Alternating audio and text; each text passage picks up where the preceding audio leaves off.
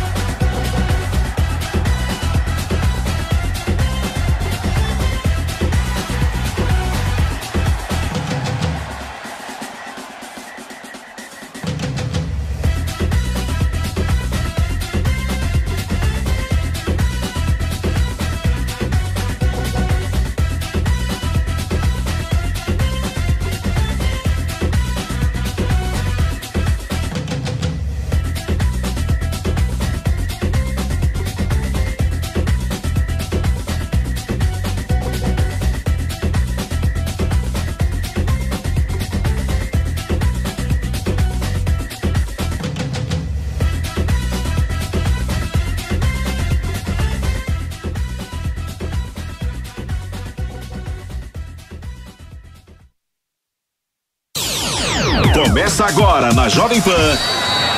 Camisa 10. Informação e opinião. Você joga no nosso time.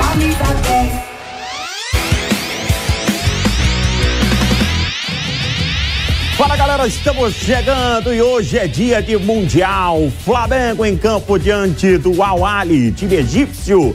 Poderia estar jogando amanhã diante do Real Madrid, mas perdeu. Portanto, vai disputar a terceira posição do Mundial de Clubes no Marrocos. E a retrospectiva dos clubes brasileiros não tem sido tão boa assim, não. E a Lívia Weber vai trazer pra gente essa retrospectiva de times brasileiros como Palmeiras e Internacional. Quero ouvi-la. Diga lá, Lívia. Flamengo não foi o único brasileiro a fracassar em um Mundial de Clubes. Aliás, os times aqui do Brasil nos últimos anos vêm marcando presença nessa competição tão importante. Depois de conquistar uma Libertadores da América, a gente imagina que seja um pouco mais fácil chegar até a final de um Mundial de Clubes. É, mas não é bem assim. No meio do caminho existe a tal da semifinal. E aí que mora o perigo. Nos últimos anos, alguns times enfrentaram o mesmo drama que o Flamengo encarou agora contra o Al Hilal da Arábia Saudita. Outras três equipes brasileiras já deixaram seus torcedores frustrados com quedas precoces no torneio da FIFA. Palmeiras, Atlético Mineiro e Internacional não conseguiram superar os rivais da estreia e perderam as semifinais em 2021, 2013 e 2010, respectivamente. Tigres do México, Raja Casablanca de Marrocos e Mazembe, lá da República do Congo, foram os algozes das equipes brasileiras e consideradas favoritas. O Internacional foi precursor das frustrações brasileiras no Mundial de Clubes. Em 2010, o time colorado caiu diante do Mazembe da República Democrática do Congo, no torneio disputado nos Emirados Árabes Unidos. Em 2013 veio o Atlético Mineiro, que caiu para os donos da casa, o Raja Casablanca, do Marrocos. Liderados por Cuca, os mineiros sofreram uma derrota por 3 a 1. E a penúltima zebra foi com o Palmeiras em 2021, que teve um curto intervalo entre o título da Libertadores sobre o Santos no Maracanã e a viagem para o Catar.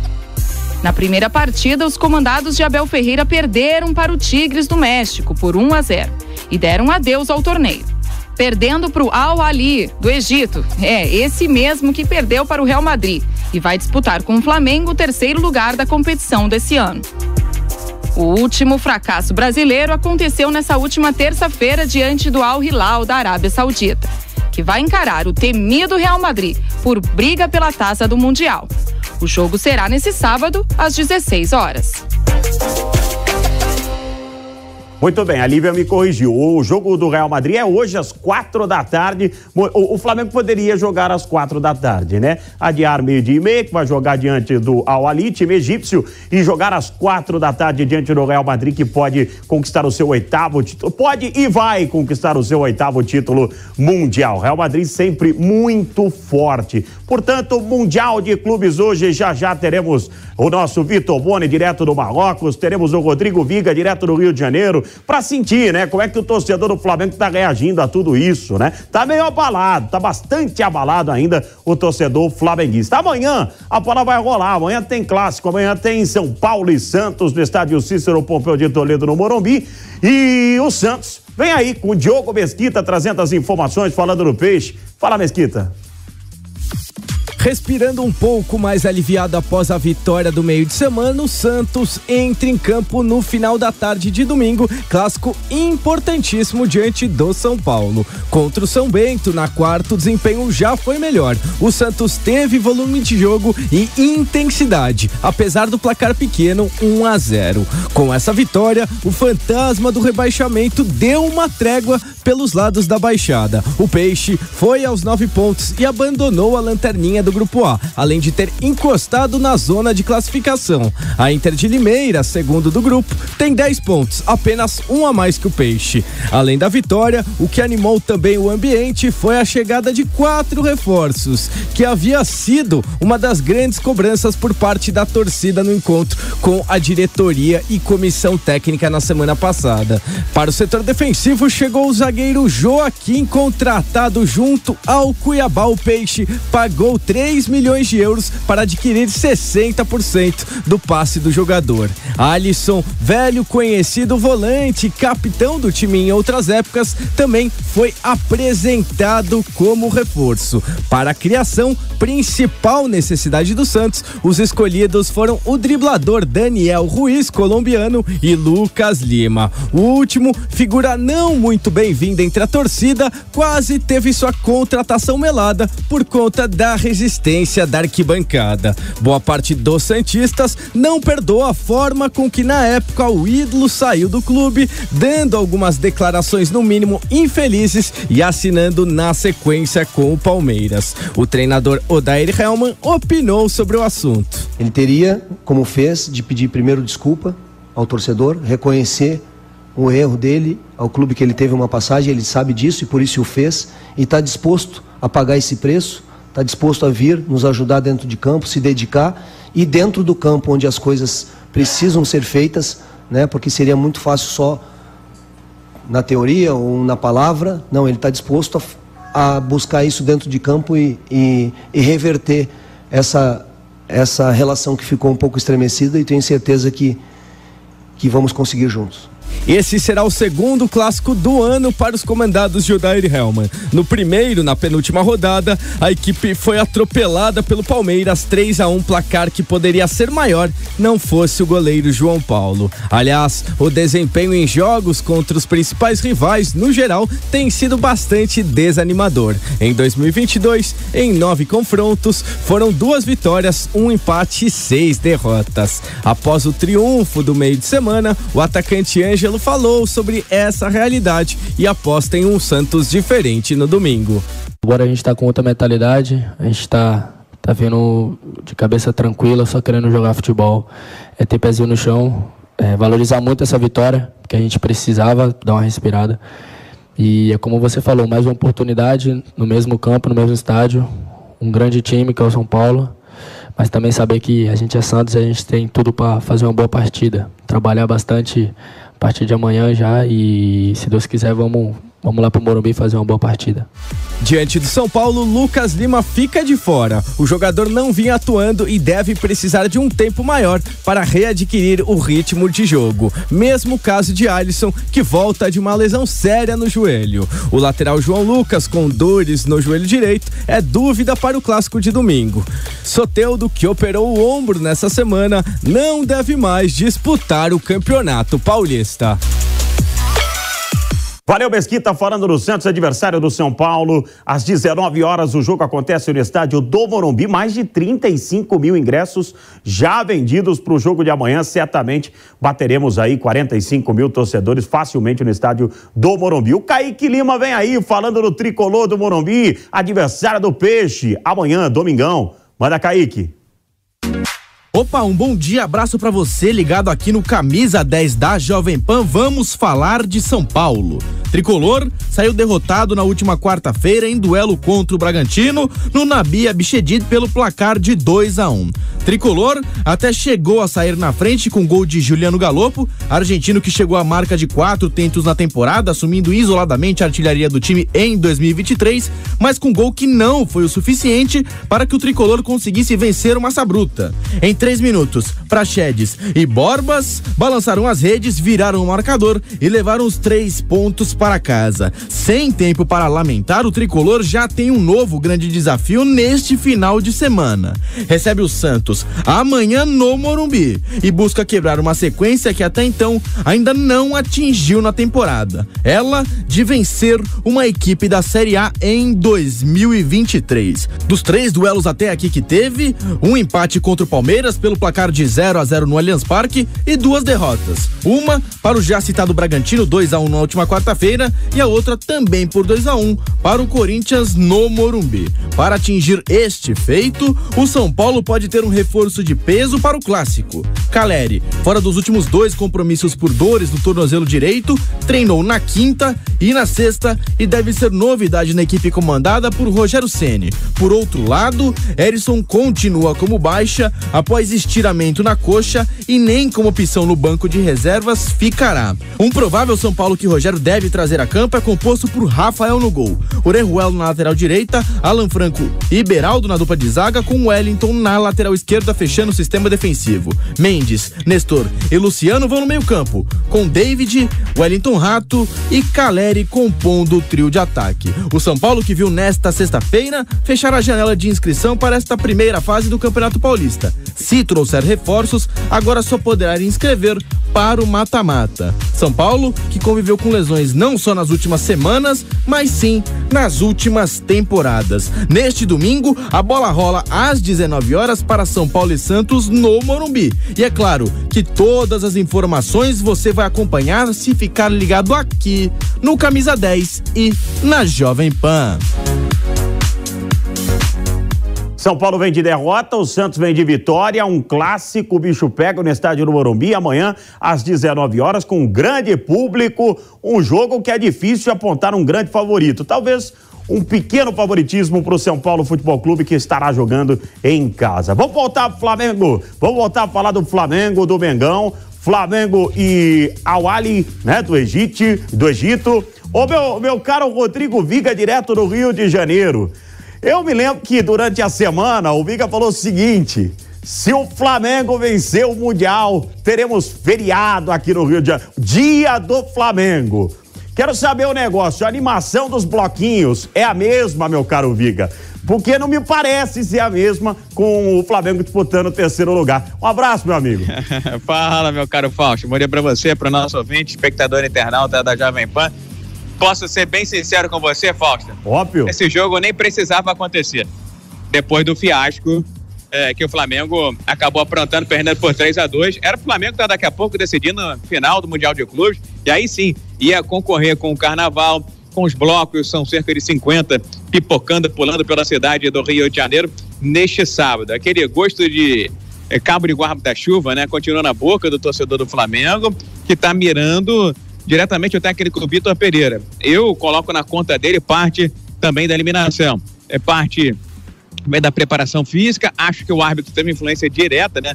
O, o tal do Romero deve ser bom, apitando o jogo lá na casa do Conde Drácula, lá em Bucareste. Agora, sincero, honestamente, acho que ao marcar a penalidade que foi, mas ao expulsar o Gerson, foi uma dupla punição. O Flamengo, e ali ele começou a desenhar, começou a nortear a, a né, biruta é, do vento, é, o jogo em desfavor do Flamengo, em favor é, do time que está na final contra o Real Madrid, logo mais pelo Mundial de Clubes. É um jogo que não precisava nem acontecer, esse disputa de terceiro e quarto lugar. Eu sei que é, é fanfarra da FIFA, é, que tenta dar uma valorizada, uma prestigiada, mas aí acaba empurrando o time dos príncipes. Um deles acabou eliminando o Flamengo, né? É, curiosamente, e outros brasileiros que também ficaram para trás.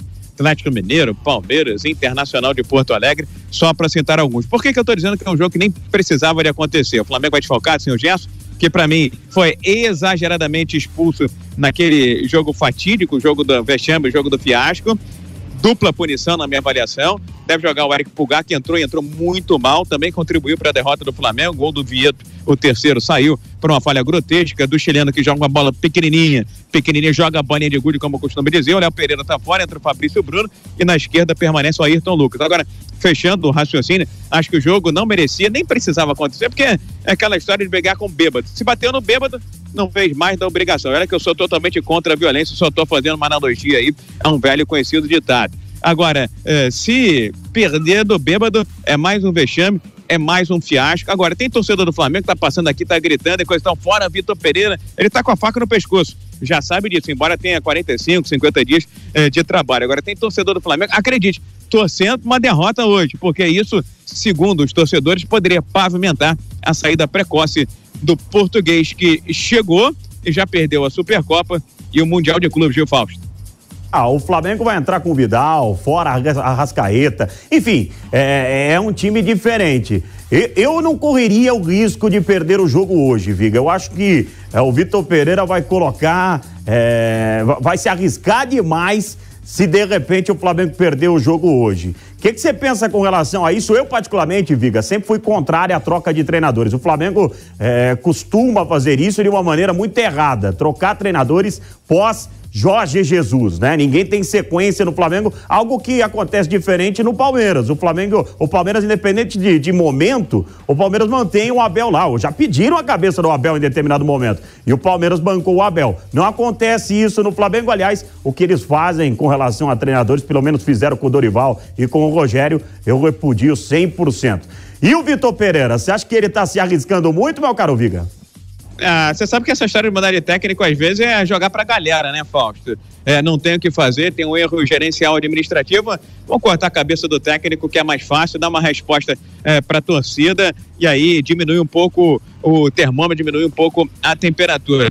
Acho que existe uma boa vontade por parte da diretoria do Flamengo pela permanência do técnico Vitor Pereira. Tanto que os dirigentes que não estão arrependidos da troca do Dorival pelo Vitor Pereira. Até fui favorável à troca de treinador por entender que o Dorival tinha chegado no limite do limite. Mas é, qualquer um que viesse é, teria que ter um tempo, teria que ter é, disponibilidade de tempo para aprimorar, ajeitar. Esse Flamengo ficou muito é, heterogêneo como time de futebol. Eu costumo dizer o seguinte, que as duas potências do futebol brasileiro, acho que o Brasil, é, por ser continental, deveria ter mais, muito mais do que Flamengo e Palmeiras, Palmeiras e Flamengo, se caracterizam da seguinte forma, sendo bem é, simplista e superficial. O Palmeiras é um time é, coletivo, é um time organizado, enquanto que o Flamengo é marcado pelo talento. Ora vai dar o talento, hora vai dar a organização. Normalmente a organização, inclusive, é, supera o talento. Só que esse talento vem acoplado, estou falando do Flamengo, de uma preparação física é, bastante questionável, de jogadores envelhecidos e também aquela sombra do passado, você citou agora há pouco, do Jorge Jesus. De lá para cá foram seis técnicos é, que mudaram. Eu estou dizendo, a diretoria tem uma boa vontade com o Vitor Pereira, mas ele sabe que está trabalhando com a faca né, no pescoço. Tinha sete títulos a disputar esse ano, dois já foram para o espaço, Supercopa e também Mundial de Clubes. Já tem a Recopa aí é, depois é, do Carnaval, primeiro jogo contra o time é, lá da Colômbia. Enfim, ele sabe que tem de dar uma resposta. Afinal de contas, o salário dele é enorme, é gigantesco e chegou repleto de expectativas na esteira de um trabalho gigantesco feito pelo técnico Dorival Júnior. Agora, o Flamengo teve muita boa vontade no ano passado, esperou demais, na minha avaliação, pela demissão do Paulo Souza, que nitidamente não deu certo. Vamos ver quanto tempo de trégua o Vitor Pereira vai ter. Agora, se perder hoje, acho que essa pressão ela fica gigantesca para muitos, inclusive insuportável. Seria o vexame do vexame, o fiasco dos fiascos, embora o Palmeiras recentemente também tenha perdido a SEMI e a disputa de terceiro e quarto lugar. Só que a gente não pode esquecer que o Palmeiras jogou contra o Tigres do México, que é um time de muito mais gabarito, muito mais talento. O Flamengo está jogando com a baba do futebol internacional, em tese, em teoria, viu, Fábio? É, passaria em branco, Viga, caso o Flamengo conquistasse o Mundial ou, chegasse à decisão e perdesse de uma maneira é, normal para o Real Madrid, passaria em branco essa derrota diante do Palmeiras pela Supercopa do Brasil. Mas é óbvio que esse título vai contar também muito nesse momento pela situação. Tem algumas notícias surgindo, Viga, a respeito é, do desmanche do quadra, quadrado mágico do Flamengo. Everton Ribeiro, Arrascaeta, Gabigol e Pedro. Diz que o Vitor Pereira tem a intenção de desmanchar esse quadrado. O que, que, você pensa a respeito disso, hein, Vigar? Se o Arrascaeta continuar jogando o futebol pequenininho, pequenininho que ele está jogando, acho que é um candidato a sair do time. O quadrado mágico foi uma solução encontrada pelo Dorival Júnior logo após a chegada dele ao Flamengo. Todo mundo dizia, achava durante muito tempo que era praticamente inviável, impossível unir Gabigol e Pedro, mas isso, com o passar do tempo, acabou se mostrando viável, factível, até porque o Gabigol passou a exercer outras funções. Há quem diga, inclusive, que ele acabou se prejudicando na disputa para uma vaga para a Copa do Mundo. O Gabigol está jogando um pouco mais recuado. O Arrascaeta, nitidamente, ele está fora de forma. Se tem alguém do quarteto a sair nesse momento, é o uruguaio. Embora seja o mais cerebral, o mais talentoso, e o Flamengo e a torcida do Flamengo devam muito a ele. Mas existe sim essa possibilidade. Passou um aqui gritando Vasco, né?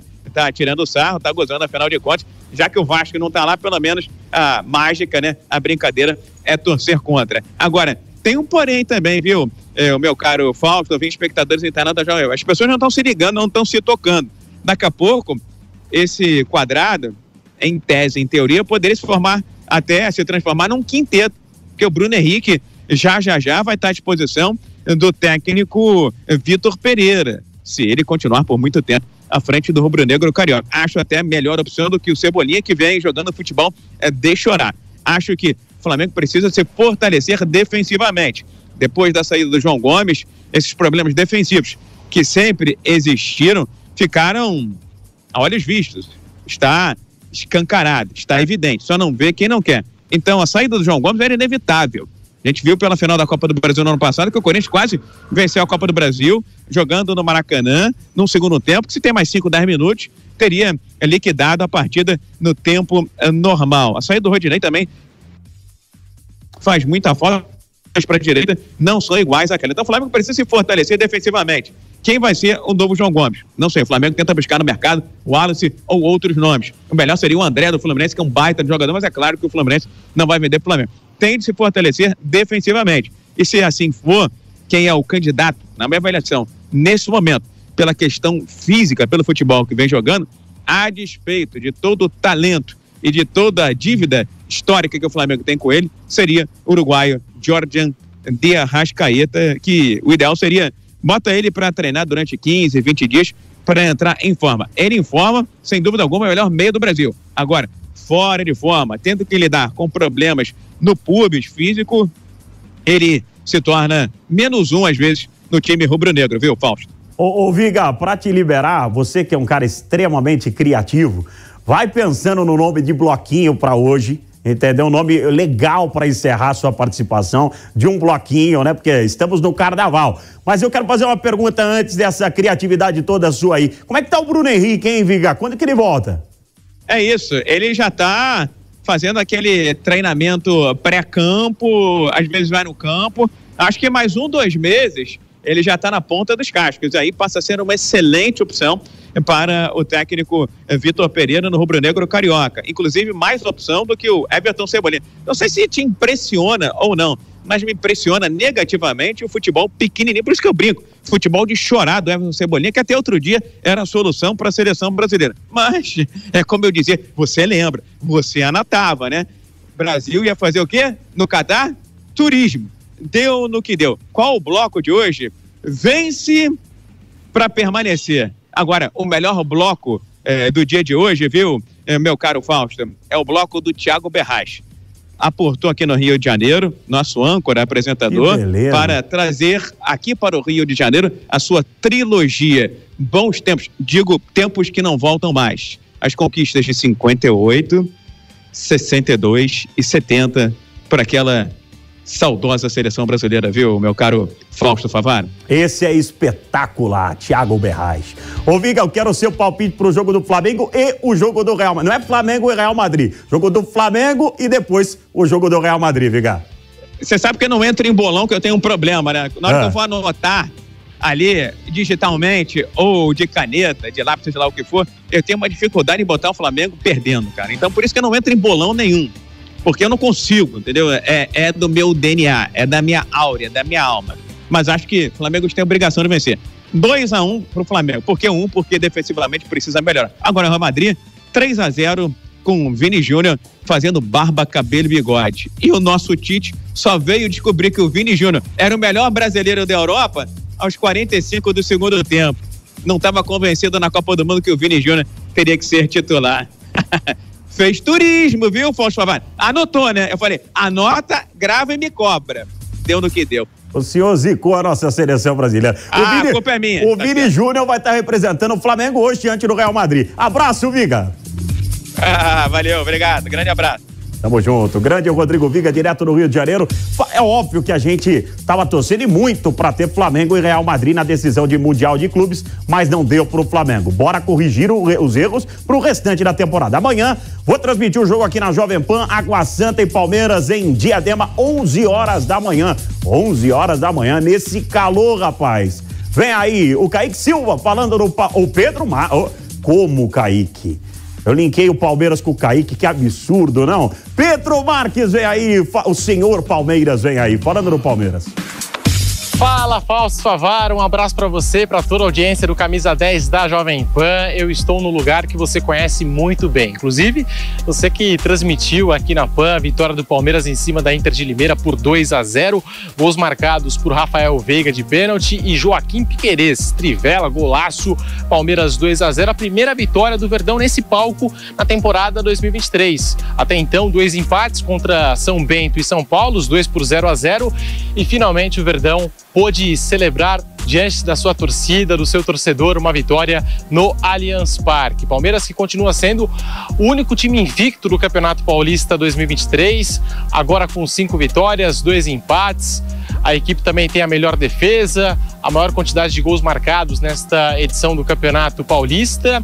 Mas o que preocupou um pouquinho a torcida, acho que a pontaria. O Palmeiras, é, de três pênaltis que teve a seu favor, marcou apenas um com o Rafael Veiga, o Dudu desperdiçou, e o Veiga, na segunda tentativa que ele teve de balançar as redes, é um especialista em cobranças de penalidade, também não conseguiu marcar. Tá aí, portanto, Palmeiras 2, Inter de Limeira 0 e agora foco total no jogo de amanhã, às 11 horas, é, domingão de manhã, contra a equipe do Água Santa de Diadema, jogo fora de casa, num calor, e o goleiro Everton projetou essa partida. Vamos acompanhar a palavra do goleiro Everton aqui no Camisa 10 da Jovem Pan. Agora é, é descansar todo mundo e já pensar no domingo, temos mais um jogo difícil, né? A gente não sabe como é que vai estar o tempo, provavelmente muito calor, né? O jogo às 11 e agora é descansar todo mundo e ver o que o Abel vai, vai fazer pensando no, na Água Santa. E você sabe, Fausto, que o Everton também falou um pouquinho sobre o Giovani, sobre o Hendrick e essa ansiedade do Hendrick. Quer balançar as redes, quer marcar um gol para sair toda essa pressão da temporada 2023. O Hendrick foi vendido ao Real Madrid, ao Galáctico Real Madrid e segue no Verdão. Apenas 16 anos de idade, só vai viajar para finalmente vestir a camisa merengue quando completar os 18 anos de idade. Então vamos ouvir novamente aqui o goleiro Everton, que já viu o Gabriel Verón, o Patrick de Paula, Danilo, eh, Gabriel Menino, que agora está se firmando mais uma vez no time titular, já viu eh, vários jogadores jovens e agora com o Giovani e com o Hendrick não é diferente. É um jovem de 16 anos, né? É, com um potencial gigante, ele está muito bem. Acho que ele sabe que é natural o, o gol vai sair no momento certo. Ele sabe muito bem disso, está se comportando bem, está fazendo o melhor dele, está fazendo aquilo que o Abel pede para ele fazer. E a gente está feliz, tá feliz com, a, com, as atuações dele. Hoje sofreu um pênalti, foi muito importante para a gente. E ele está tranquilo, tem uma família é, que auxilia ele muito bem, tem a gente no dia a dia que, que passa tranquilidade para ele. Ele é um cara muito bacana, com a cabeça muito boa, tá tranquilo, sabe que na hora certa vai sair o gol e tenho certeza que quando sair o primeiro aí vai sair vários e é assim a vida de atacante é só tem que ter paciência, tranquilidade e continuar trabalhando. Tá aí, portanto, o goleiro Everton, o Palmeiras que tem uma baixa no sistema defensivo, porque o zagueiro Benjamin Kusevich, chileno, que teve uma formação nas categorias de base do Real Madrid, estava na Universidade Católica, veio para o Palmeiras, sem espaço, é claro. Ele pediu para ter uma mudança de ares, a comissão técnica aprovou e o Benjamin Kusevich está a caminho do Coritiba. O Palmeiras deve dividir cerca de 6 milhões de reais com a equipe da Universidade Católica e ainda recebe mais 20% do passe de Rafael Veiga. Vai ficar com 85% dos direitos econômicos do Rafael Veiga. Então tá aí, uma movimentação do Palmeiras no mercado da bola e agora o Verdão só tem olhos para o confronto de amanhã pelo Campeonato Paulista contra a equipe do Água Santa. Eu tô nessa com o Mauro Betting, com você e também com o Diogo Mesquita. Tamo junto, Fausto Favara.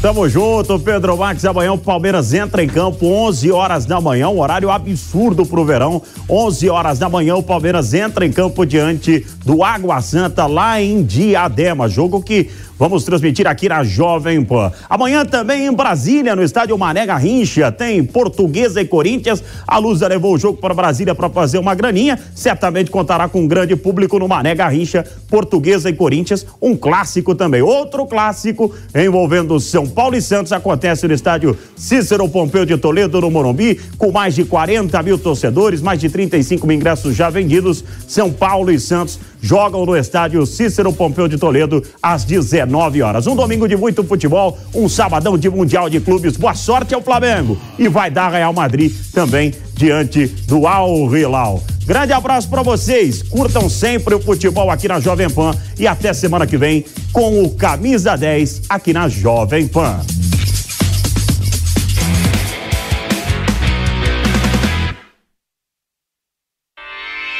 Realização Jovem Pan News.